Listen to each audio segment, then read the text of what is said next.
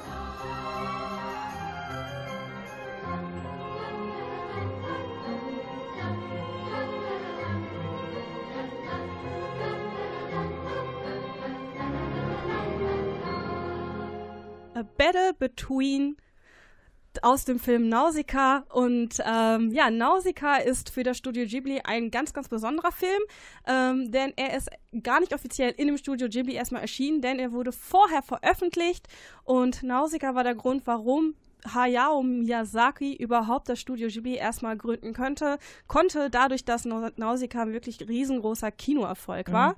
Ähm, wird aber häufig, glaube ich, trotzdem mit dem äh, Ghibli-Label gelabelt quasi und äh, wird auch häufig als erster Film des Studios genannt, aber richtig ist es nicht, wie du sagst. Genau, also eigentlich ist das werden wir sowieso äh, in der Sendung auch nochmal so ein bisschen besprechen, dass das manchmal nicht so ganz klar ist, ähm, ob das jetzt wirklich eine Miyazaki-Produktion äh, ist, ob es eine Takahara-Produktion ist oder ob es eine Ghibli-Produktion mm, ja. ist. Ähm, ja, Ghibli, Ghibli. Wir haben es gerade, ihr merkt es schon, äh, unterschiedlich ausgesprochen, was daran liegt, dass einfach diese Wortherkunft. Selber kommt es aus dem Italienischen oder aus dem, aus dem Arabischen. Genau, aus dem Arabischen kommt es. Und ähm, im Prinzip, die Japaner, die sprechen es Ghibli aus. Genau. und Miyazaki und die ganzen Mitglieder von äh, Studio Ghibli auch. Aber ich zum Beispiel sage Ghibli und Ghibli ist an sich auch die richtige Aussprache des äh, arabischen Wortes, aber im Prinzip, Miyazaki hat selber gesagt, ihr könnt es aussprechen, wie ihr wollt, es ist im Prinzip egal. Sollen wir uns denn auf eine Aussprache einigen oder ist es egal? Ghibli. Ghibli, sagen wir mal Ghibli. ähm, ja, selber Ghibli heißt sowas oder ähm, beschreibt sowas wie einen heißen Wüstenwind. Und ja, als Luftfahrtinteressierter wählte Miyazaki diesen Namen, um quasi so ein bisschen deutlich zu machen, dass er frischen Wind in die japanische Anime-Industrie bringen möchte. Ähm, wir drei wollen jetzt auf jeden Fall gleich mal so, so ein bisschen unsere Lieblingsfilme natürlich auch vorstellen und auch dann natürlich auch sagen, was dieser frische Wind in diesen Filmen ist. Genau. Der nächste Song, den wir jetzt hören werden, ist aus dem Film Das Schloss im Himmel. Äh, der Film ist auch einer der ersten Ghibli-Filme aus den 80er Jahren. Ja, viel Spaß dabei.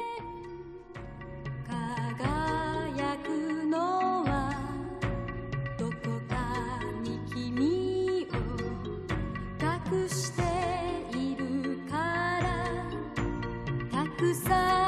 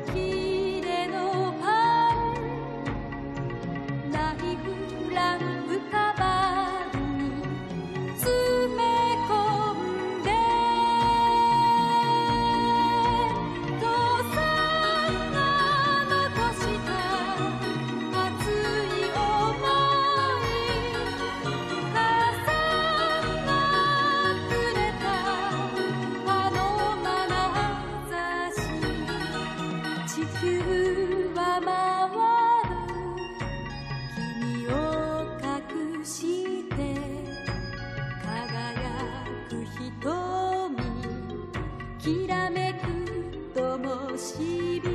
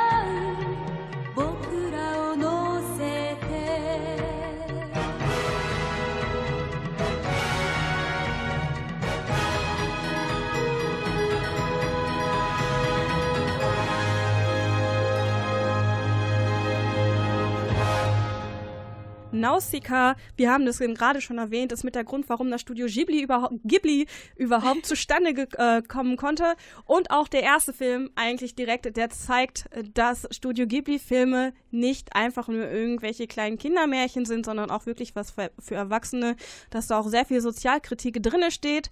Eigentlich somit das schöne Beispiel dafür, ähm, dass man hier schon eine schöne klare Linie zu Disney ab, äh, abgrenzen kann eigentlich. Ja, definitiv. Es ist ja auch voll oft so, dass Leute denken, öh, das ist animiert, das kann dann ja nur für Kinder sein. Ja, aber das ist ja absoluter Mhm. Quatsch. Und ich finde, die Ja. Filme zeigen es echt ganz gut, wobei die ja bei vielen auch wirklich eine große Gruppe, also eine breite Altersgruppe einfach ansprechen. Die können auf kleinere sehen, die können ältere sehen. Nausicaa finde ich jetzt auch ein bisschen eher was für die Älteren und Erwachsenen, weil es ja schon ziemlich ja, Ja, gruselig ist auch zum Teil. ja, also es ist, man könnte schon sagen, dass es ein Kriegsfilm ist. Ähm, ja, Nausicaa ist von 1984, ist halt, hat Linda eben schon angesprochen, gehört eigentlich nicht äh, zu Ghibli, ist aber von den gleichen Machern. Deswegen könnte man, also wenn man nicht zu streng ist, könnte man sagen, es ist schon ein Ghibli-Film. Ja, im Grunde geht es in dem Film darum, ähm, ja, es ist erstmal eine postapokalyptische Zukunft ähm, wo die Erde von einem giftigen Pilzwald bedeckt ist und die Menschheit schrumpft immer weiter und es gibt keinen Lebensraum mehr. Dann gibt es, äh, wie so oft in Ghibli-Filmen, eine ähm, Protagonistin, die Nausicaa nämlich, ähm, die natürlich auch, wie auch in anderen Ghibli-Filmen, ein Fluggefährt hat, mit dem sie ähm, sehr elegant rumfliegen kann. Und äh, genau, es geht eben darum, dass die Menschen versuchen, diesen Pilzwald loszuwerden. Dann gibt es aber auch noch andere Feinde, nämlich die Omus. Das sind so kellerasselmäßige Käfer. Ja, und die sind wirklich die gruselig gezeichnet, das finde ich ist so. schön, wenn Ja. man schon so ein bisschen über diesen ganzen Inhalt erzählt, dass man sich direkt denken kann, wofür diese Pilze stehen sollen, wie das gemeint ist, dass äh, Ja. irgendwie so die, die Menschheit eigentlich schrumpft. Aber Ja. es war doch, glaube ich, so, dass die Pilze per se gar nicht giftig waren, sondern der Boden irgendwie vergiftet ist. ja, genau. Also am Ende des so. Films äh, kommt eben raus, dass dieser Pilz, dass es nicht so hoffnungslos ist mit diesem Pilzwald, dass man da schon was gegen machen kann. Und ähm, ja, dass eben unter diesem Pilzwald so eine äh, saubere, reine Natur ist und dass, ja, dass die Menschheit doch noch gerettet werden kann und auch die Natur. Und im Endeffekt geht es eben darum, dass Mensch und Natur sich besser nicht bekämpfen sollten, sondern lernen sollen, miteinander ähm, co-zu-existieren. Ähm, ja, und Nausicaa hat dann eben so eine Art Erlöserrolle, weil sie eben den Menschen sozusagen beibringt. Frieden hilft uns allen weiter und gegeneinander kämpfen, das hilft im Endeffekt niemandem. Ja, das ist schon wieder so eine Disney-Message eigentlich, ne? So ein bisschen, wobei ich dann finde, dass, ähm, ja, also, also ich finde, Disney ist für mich immer alles so, ach, sie ist so eine Prinzessin, die sucht ihren Prinzen, um mal auf diese ganzen alten Disney-Geschichten irgendwie zu kommen, sodass jetzt bei den neueren Disney-Filmen wirklich jetzt auch so Sozialkritik mit an den Tag gelegt wird oder dass das gesagt wird, oh, jetzt haben wir Brave, jetzt haben wir eine, eine Heldin, die mit Pfeil und Bogen kämpft, wo man sich denkt, ja, hm, sorry, gab's bei Studio Ghibli, gab's das schon vor 20 Jahren. Ja, vor 30 vor Jahren 30 sogar, Jahren also. eigentlich schon und ähm, das ist, wenn man überlegt, dass damals das auch in den Staaten noch gar nicht so wirklich äh, irgendwie so, so rangekommen ist, dass natürlich dort hauptsächlich oder auch wir hier eigentlich in Europa mehr, natürlich mehr mit diesen äh, Disney-Filmen groß geworden sind als mit diesem Ghibli-Film. Ich glaube, mich wird's heute, ich glaube, heute ist auf jeden Fall viel etablierter als früher, also heute auf jeden Fall viel bekannter, Ja. ähm, dass man die, solche Ghibli-Filme kennt und dass auch die meisten wissen, okay, was Disney da eigentlich produziert.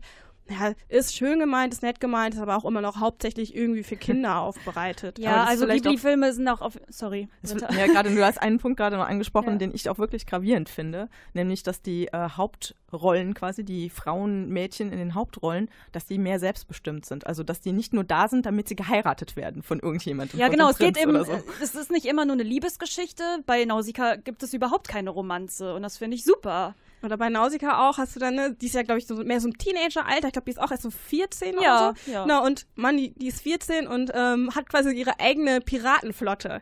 Und das sind solche Sachen. Das finde ich ist viel mehr so kindlich, also ähm, so eine kindliche Fantasie mit aufgegriffen, als dass man wie bei Disney eine kindlich, also eine, eine Fantasie vorführt oder so eine ideale Welt einfach vorführt. Also ich habe das Gefühl, dort können Kinder noch Kinder sein mit ihren ganzen Fantasien, als wenn in einem Disney-Film einem vor, also Kindern vorgemacht wird, dass Frauen nur auf ihren Traumprinzen irgendwie warten. Ja, mit dem absoluten Abenteuer, mit allen Vor- und Nachteilen. Ne?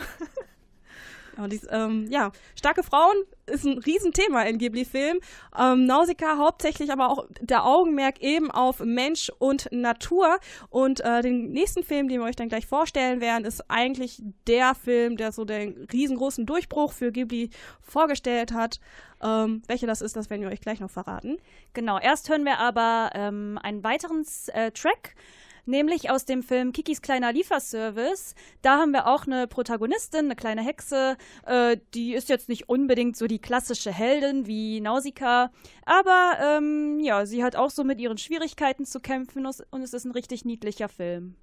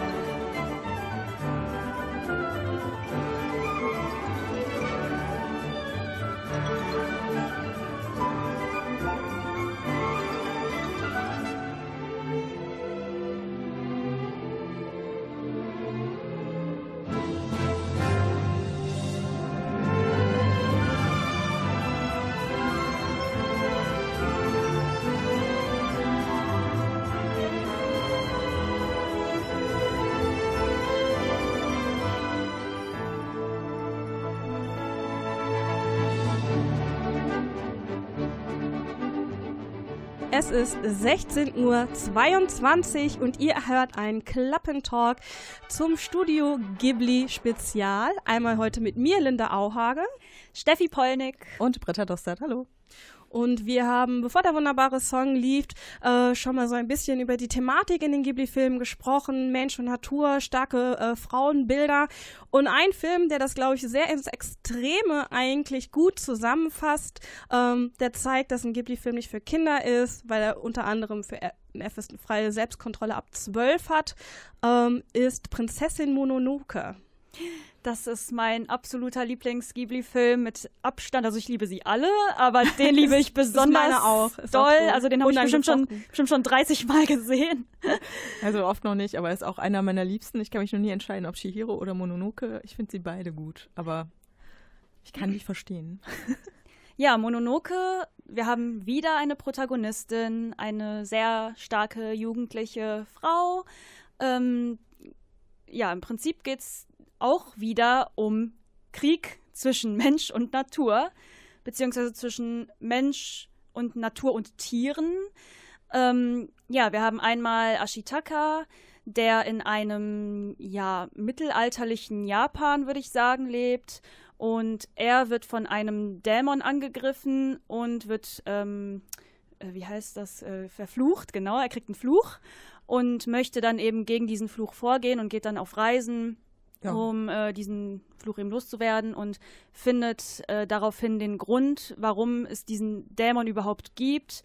Und zwar gibt es ähm, eine Eisenfabrik, mhm. genau, die ähm, ja, die schießen auf die Waldgötter. Das sind eben zum Beispiel Wildschweine. Ähm, da gibt es dann auch Wölfe. Das sind dann die Wald Nee, das sind nicht die Waldgötter. Ach, jetzt verwechsel es gibt, ich Es gibt schon. Waldgeister, es gibt die Waldgötter. Ähm, also Studio genau. Ghibli bedient sich da auch sehr viel so dieser japanischen Mythologie, wie sie sich ähm, da vieles einfach erklärt wird, dass alles in, in der Natur, ein Tier ist nicht einfach ja. nur Tier, sondern repräsentiert auch immer irgendeine Art von Gottheit, repräsentiert Leben, ja, genau. aber es gibt halt auch Tod. Genau, genau, aber es gibt auch diesen Hauptwaldgott. Äh, genau, den, genau. Der wird genau. aber, also im Grunde geht es halt darum, dass die Menschen versuchen, Naturraum zu erobern, indem sie halt sich dieses Eisenerz ja, genau. machen, also so eine Frühindustrialisierung, wenn man so sagen will, und das verschmutzen und zerstören. Genau, und diese Tiere oder diese Götter eben, die wollen sich dagegen wehren und dadurch kommt es eben zu Konflikten und die Menschen haben eben diese Waffen und schießen mit ihren Eisenkugeln auf die Tiere und die Tiere, die werden dann zu Dämonen und greifen dann die Menschen an und verbreiten sich im ganzen Land sozusagen. Ja, und Ashitaka steht so ein bisschen zwischen beiden Parteien. Er ist friedlich mit beiden. Also es ist nicht so ein Gut und Böse.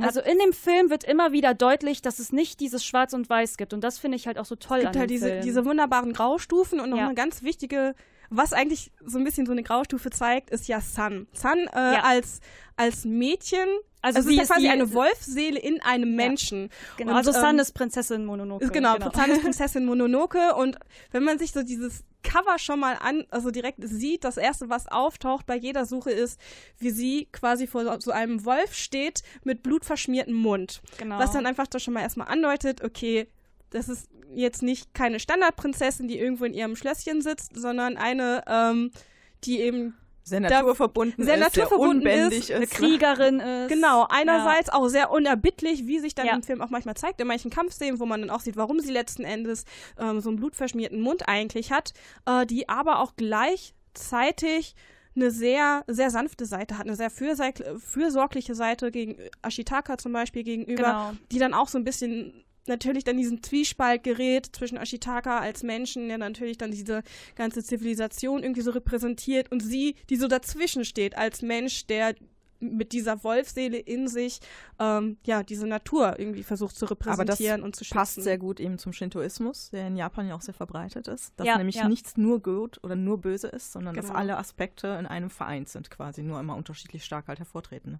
Genau, und ich wollte noch mal kurz auf diesen Romanzen-Aspekt eingehen. Also Ashitaka und Sun, da könnte man ja meinen, gut, die lernen sich kennen, die verstehen sich sehr gut, aber trotzdem ist es mehr eine Freundschaft und am Ende äh, gibt es da nicht einen Happy End Kuss oder so? Keine, und das finde ich halt, Hochzeit? weil das ist nicht, das ist nicht die Haupt, ja. äh, das Hauptthema das, des das Films ist, und das würde halt nur ablenken. Und bei so, Disney wäre das dann wahrscheinlich ja. so, oh ja, wir heiraten jetzt und da hast du alles so toll. Ja, bestes Beispiel mit Frozen, wo dieser Hans ja. dann auf die Sana trifft und die kennen sich und sagt so, komm, wir heiraten.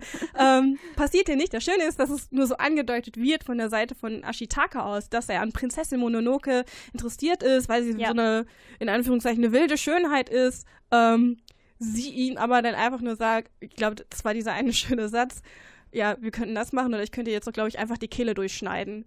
Dass man einfach merkt, okay, dieses Love Interest, das gibt es hier gar nicht, äh, das soll auch überhaupt nicht Teil irgendwie von diesem Ganzen sein. Ja. Ja. Prinzessin Mononoke, das ist wahrscheinlich der, der, absolut, der absolut schönste Ghibli-Film, wie gesagt, mit ja. FSK 12. Ähm, mhm. Würde ich sagen, ich glaube, man kann den auch schon. Ich frage mich, ob Kinder, die jünger sind als zwölf, so mit sechs, das überhaupt verstehen würden und ob das denen dann auch gefallen würde. Ja, also Miyazaki hat ja mal selber gesagt, ähm, aus welchem Grund er das auch selber empfiehlt, dass es halt äh, eher für etwas Ältere ist, weil es halt blutig ist. Für einen Ghibli-Film selbst auch blutig, weil es eben auch zu diesen vielen Kämpfen kommt, einfach mit den Tieren. Und da bleibt das eben auch nicht aus, dass da richtig Blut spritzt auch. Ja, es gibt so richtige Splatter-Szenen, eigentlich gerade in diesem Kampf mit diesen ähm, verfluchten Wildschweinen zum Beispiel, die dann auch. Äh, das ist ein gutes beißen. Stichwort, denn den Song, den wir jetzt hören werden, ist von Prinzessin Mononoke, ist mein Lieblingstrack. Ähm, das ist nämlich die Szene äh, ganz am Anfang des Films, wo Ashitaka gegen den infizierten, äh, gegen das infizierte Wildschwein kämpft. Und ja, der Track geht richtig ab.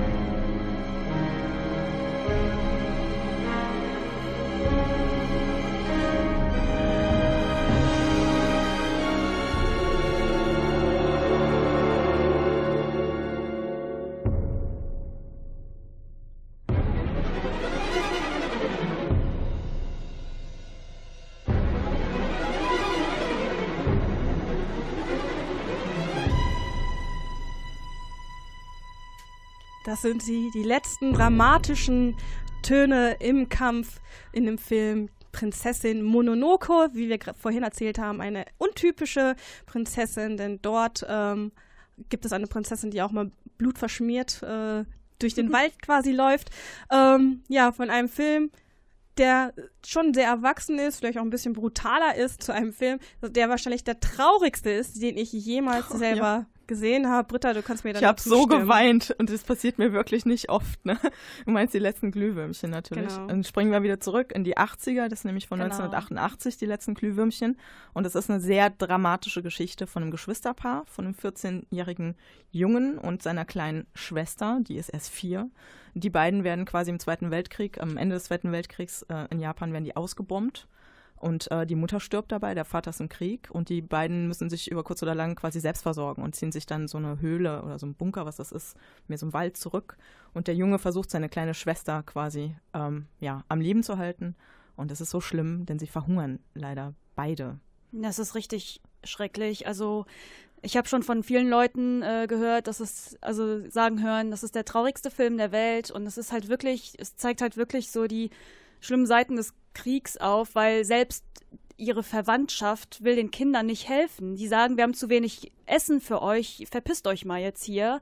Und dann müssen die kleinen Kinder da alleine auf eigene Faust versuchen, da zu überleben und bekommen keine Hilfe von von, irgendwem. von nichts und niemanden. Ja. Und ähm, jetzt reden wir über den Film und manchmal hat man das Gefühl, oh, man spoilert sehr viel. Zum Beispiel, dass jetzt beide, also dass die sterben, das wird in den ersten drei Minuten von dem Film wird das direkt gezeigt. Genau. Das Man fängt gleich so an Ja. und äh, man weiß, dass es nicht gut enden wird. Das ist auch wirklich ein Film komplett ohne Happy End. Von daher passt es auch überhaupt nicht in diesen Vergleich mit Disney. Ich glaube, es gibt keinen Film, der weniger passt als das. Und obwohl er so super traurig ist und so schlimm, hat er auch so unglaublich feinfühlige und schöne Momente, gerade wenn die beiden Geschwister miteinander umgehen und die kleine Schwester, die äh, versucht immer mit sehr viel Zuversicht und Freude so auch sich ihre eigene Welt zu schaffen. Das ist so schön auch.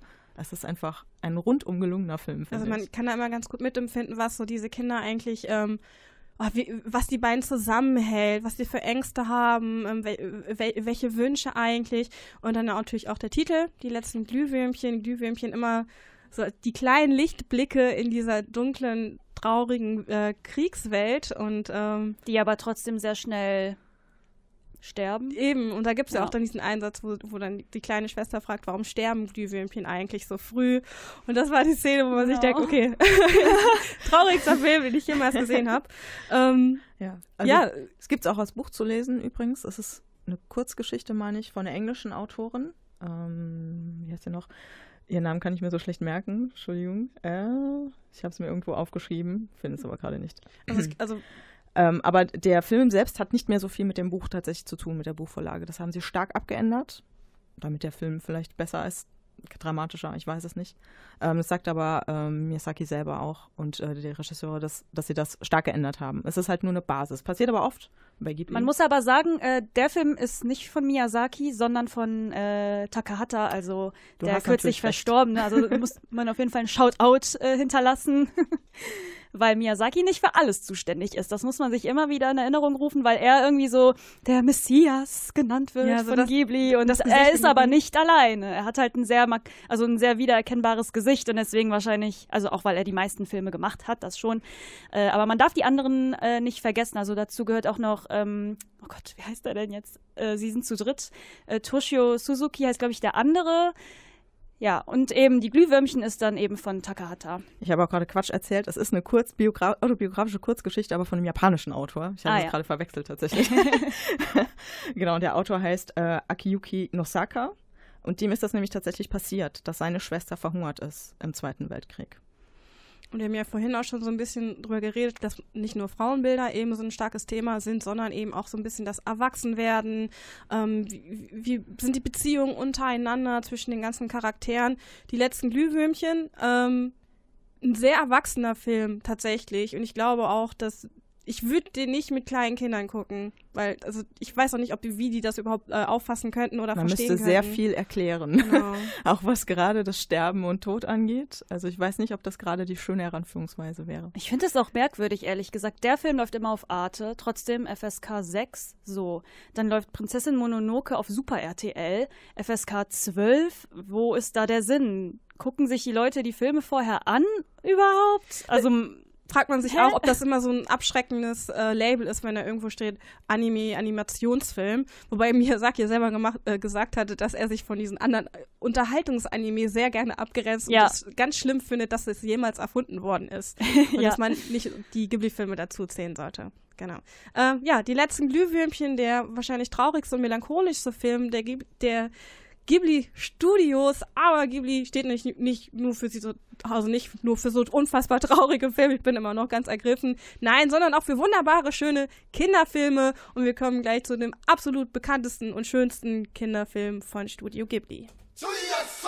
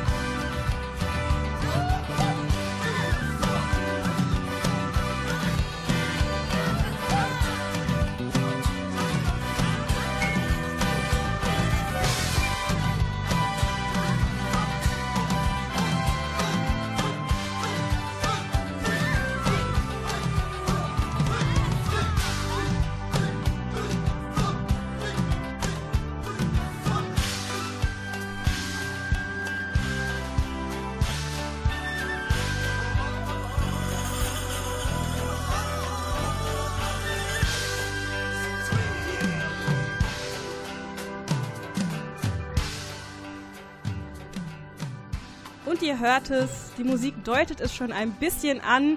Der Genki-Song aus dem Film Pompoko, er klingt ein bisschen fröhlicher, eher das, was sich vielleicht ein Kind noch selber in den Kassettenrekorder und CD-Player reinstecken würde. Und jetzt kommen wir zu dem, was ähm, eigentlich so den Zauber in Studio Ghibli ausmacht. Äh, diese wunderbare Fantasiewelt. Und Pompoko allein hat so eine schöne Story.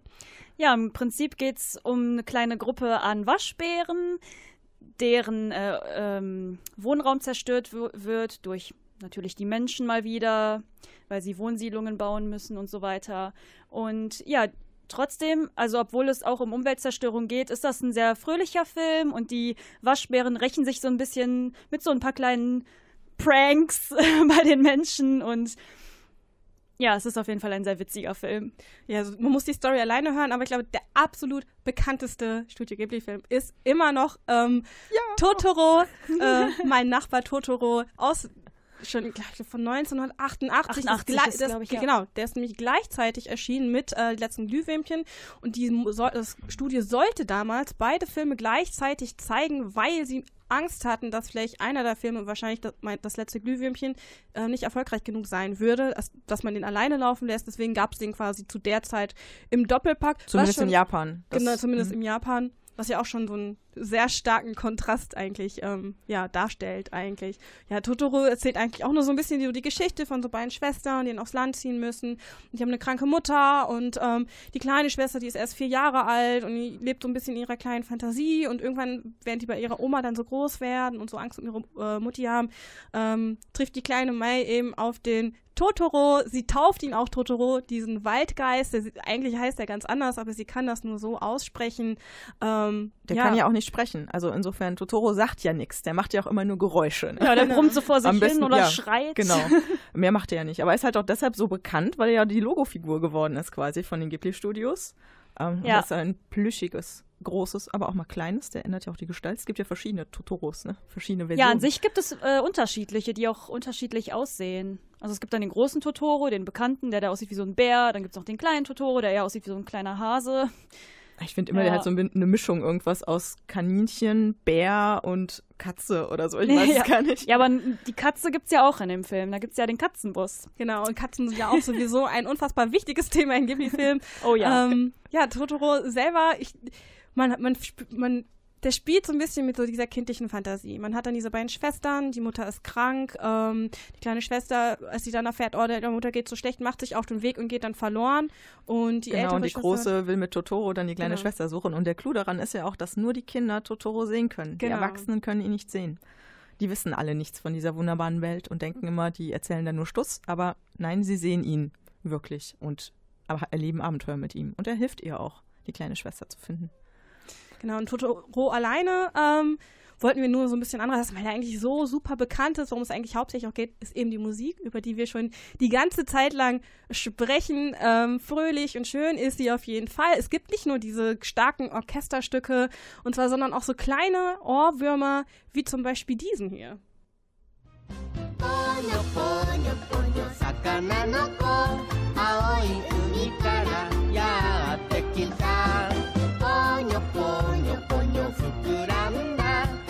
まるおなかのおなのこ」Ponyo aus dem Film Ponyo. Und man merkt, das ist auch auf jeden Fall für Kinder gemacht, wird auch Ja. ganz süß von so einem kleinen Mädchen dann äh, gesungen, zusammen auch mit einem Orchester. Ja. Ähm, Steffi, du hast das Orchester ja sogar schon mal live gesehen, dass dann diesen, diese Songs oh, dann ja, auch spielt. Das war so schön. Also ich bin äh, letztes Jahr extra nach Paris gefahren, alleine, weil ich unbedingt den äh, Komponisten der meisten äh, Ghibli-Filme sehen wollte. Joe Hisaishi ist das nämlich. Der hat schon ähm, bei Totoro hat er die Musik geschrieben, für Prinzessin Mononoke. Äh, auch für Chihiros Reise ins Zauberland, das wandelnde Schloss und so weiter und so fort. Und äh, ah, es war sehr emotional, dann da diesem Komponisten und dem Orchester zuzuhören, weil dann auch einfach, ähm, also hinter dem Orchester war so eine Leinwand und da liefen dann auch zu den Songs immer passend die Filme, so ein paar ähm, Szenen.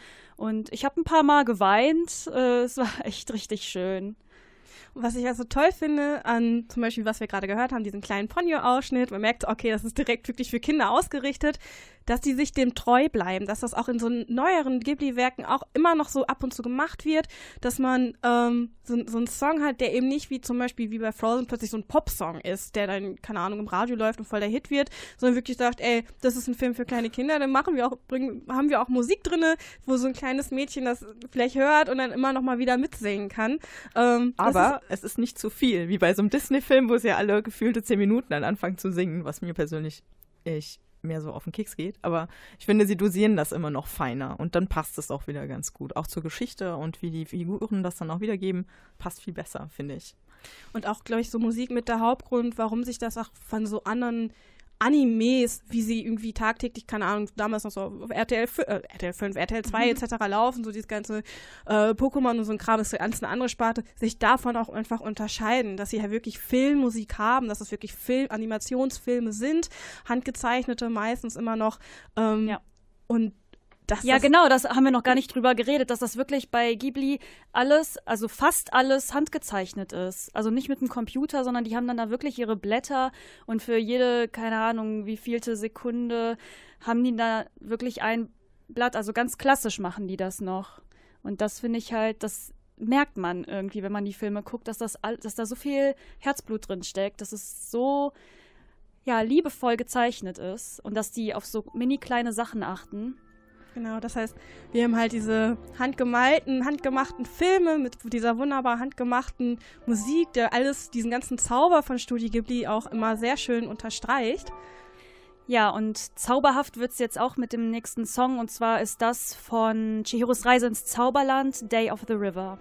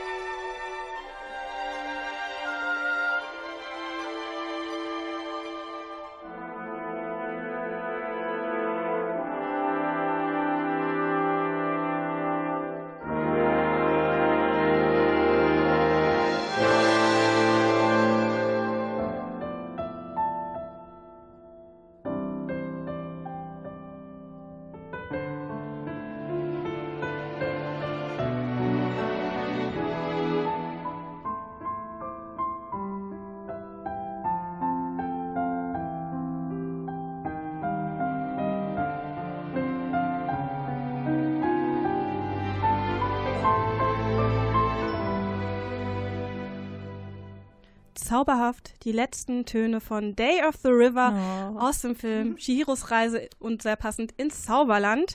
Ähm, der wahrscheinlich erfolgreichste, schon vielleicht allein dadurch, dass er einen Oscar gewonnen hat als besten animierten Spielfilm. Und Ja, ich der muss oh, gestehen, oh, sorry. Ich muss gestehen, das ist auch mein absoluter Liebling. Je mehr ich drüber nachdenke, ich mag ihn einfach total, auch wenn er vielleicht jetzt nicht so mehr dieser Erwachsenenfilm ist wie Prinzessin Mononoke. Aber ich glaube, es liegt einfach daran, dass das der erste Film war, den ich bewusst von den Ghibli-Studios gesehen habe. Und der hat mich tatsächlich total verzaubert. Ja, das geht mir genauso. Ich habe den auch gesehen, als der relativ neu war. Da kam der, glaube ich, das erste Mal im Fernsehen.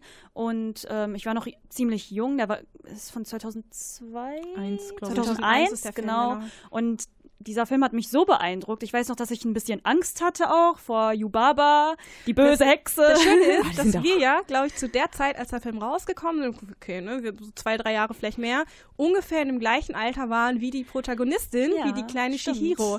Ähm, ja, und die Geschichte eigentlich um die kleine Shihiro geht darum, dass die sie mit ihren Eltern ähm, einen Aus Ausflug macht. Und dann landen die in so einem Dunkeltunnel. Und auf der anderen Seite befindet sich dann die Stadt der Geister und dort werden Chihiros Eltern in Schweine verwandelt. Mhm, Weil sie Ähm, nicht schnell genug gehen und einfach essen, was da steht. Man sollte nie essen, was einfach von Geisterhand irgendwo auftaucht. Ja, weil sie so gierig waren. Also es sollte so diese menschliche Gier darstellen. Genau. Und äh, Chihiros Aufgabe ist es quasi, dass sie jetzt versucht oder sie selber möchte natürlich ihre Eltern wieder zurückverwandeln und äh, bietet dieser Hexe, die die ganz, also das, das Sagen hat äh, in dieser Geisterwelt an, dass oder sagt, dass sie arbeiten möchte.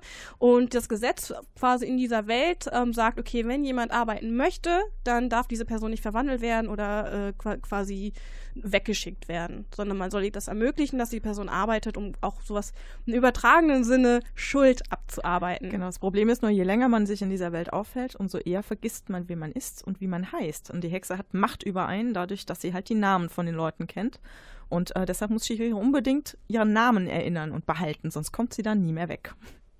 Ja, und Chihiro auch so ein, ein sehr besonderer Film, schon allein dadurch, ähm, dass er so, also erstmal haben wir da auch wieder so eine, so eine ganz starke, ein ganz starkes Mädchen, was dort sich irgendwie alleine rumschlagen muss. Man kriegt das mit, was sie eigentlich für Angst hat, dass man mit, mitbekommt, dass sie so manchen Sachen gar nicht so wirklich trauen kann, wie eben zum Beispiel ähm, No Face, wie er dann einfach genannt wird, ohne Gesicht. genau. Ja, so, ein- so ein stiller Geist, der so eine Maske ne, vorne auf hat quasi und der sie auch nachher richtig verfolgt und ihr immer so Geschenke macht.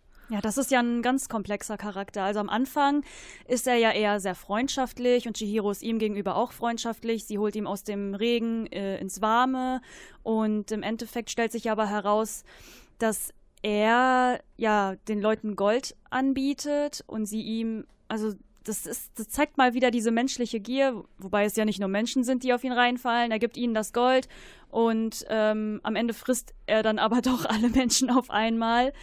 Also irgendwie hat er gute, aber auch negative Seiten. Und Miyazaki selbst hat auch mal gesagt, dass in jedem von uns äh, steckt ein Kaonashi, also ein Ungesicht.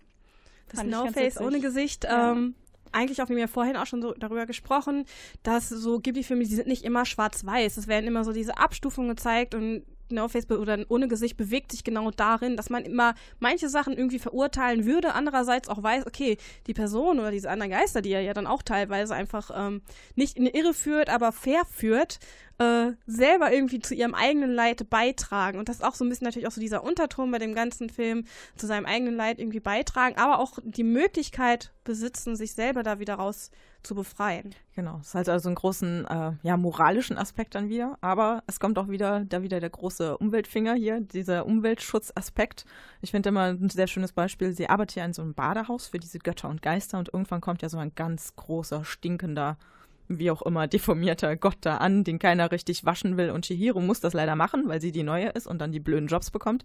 Und äh, sie kriegen das dann hin, den sauber zu machen und dann zeigt sich, dass das gar kein, ähm, wie hieß das, äh, so, so, ein- so ein, ähm, So ein Matsch- so Matsch, Matschhaufen? Stinkgott. Das ist halt kein Matsch. Der wird tatsächlich nur Aber es ist ein Flussgott, genannt. genau. Es ist Ja. kein Stinkgott, es ist ein Flussgott, der einfach nur ähm, diesen ganzen Müll abgekriegt hat, den die Menschen verursacht haben und verunreinigt war quasi durch diese, ähm, ja, durch die ganzen Umweltsünden. Und danach geht es ihm auch wieder gut und er ist total, ja, freundlich. Total dankbar, dass er endlich sauber ist, erlöst von diesem ganzen menschlichen Dreck, der sich angesammelt hat. Ja, also Genau. Chihiros Reise ins Zauberland, der fasst ja eigentlich alles zusammen, die ganzen Themen, über die wir die vergangene Stunde jetzt in unserem Klappentalk-Spezial schon gesprochen haben.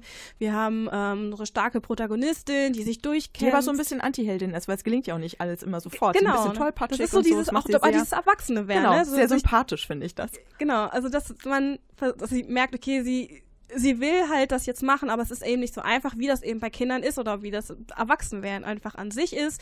Ähm, man merkt so diese zwischenmenschlichen Beziehungen, wie wir das ja auch ähm, bei das letzte Glühwürmchen ein bisschen erzählt haben mit den beiden Geschwistern. Äh, generell taucht das ja auch immer sehr sehr oft auf, dass mit Geschwistern Mutter, Vater, also etc. Et ähm, gerade was so weibliche Figuren angeht. Und bei Shihiro hier dann auch, dass sie dann auf diese ganzen anderen Leute trifft. Ihr habt das ja schon erwähnt, dass da ja noch zum Beispiel die Lin, die auch mit diesem Badehaus arbeitet. Ähm, Und sie trifft ja auch Haku, den Jungen, der sich auch in einen Drachen verwandeln kann. Und die beiden, die bauen eben auch so eine Freundschaft auf. Und äh, man Der hat sie doch sogar mal gerettet. Ja, genau. Also er ist irgendwie gleichzeitig Mensch, Drache, aber auch Fluss. Und sie ist einmal als Kind in diesen Fluss reingefallen und er hat sie dann aber ans Ufer gespült. Und auf jeden Fall kannten die beiden sich dann deswegen schon aus der Vergangenheit und deswegen haben die beiden dann direkt schon so eine krasse Verbindung. Und passend dazu ähm, ist jetzt auch der nächste Song Dragon Boy.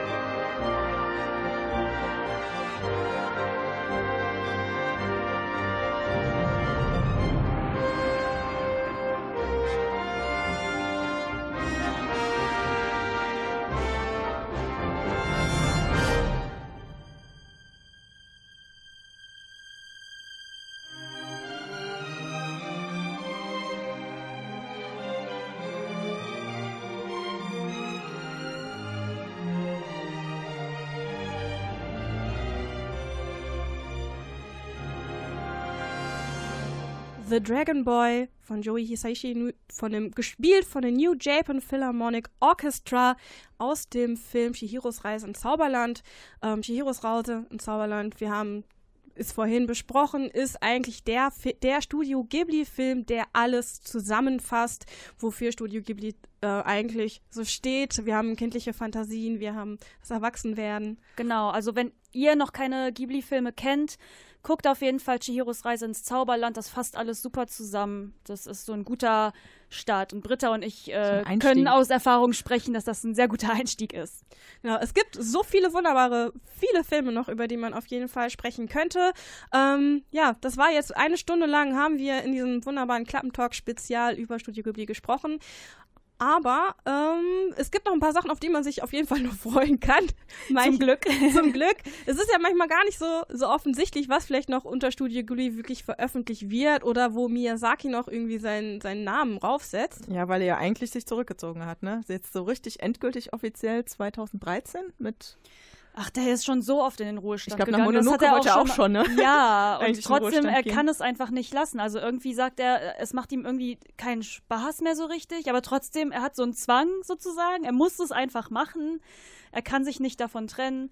Und deswegen ähm, scheint da jetzt wieder irgendwas im Busch zu sein. Also der letzte offizielle Film, bei dem er Regie geführt hat, war Wie der Wind sich hebt. Den habe ich selber noch nicht gesehen.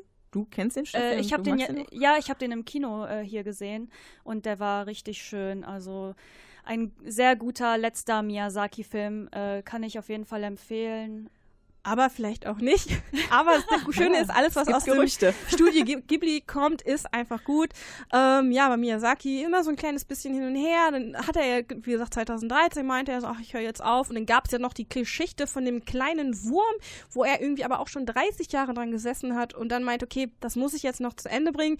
Wir würden uns natürlich freuen, wenn es noch weitergeht. Ja, definitiv. Je nachdem, dass er immer noch jedes Jahr auf jeden Fall noch ein paar Filme rausbringen würde. Äh, und eine Sache, auf die wir uns auf jeden Fall nochmal freuen können, weil das wird super groß und das wird 2020 dann endlich in Erfüllung gehen. Und zwar wird es in Japan den ersten Studio Ghibli Freizeitpark geben. Das Oh. heißt, man kann sich nicht nur die Filme zu Hause angucken, sondern schön in diese ganze Welt auch nochmal eintauchen.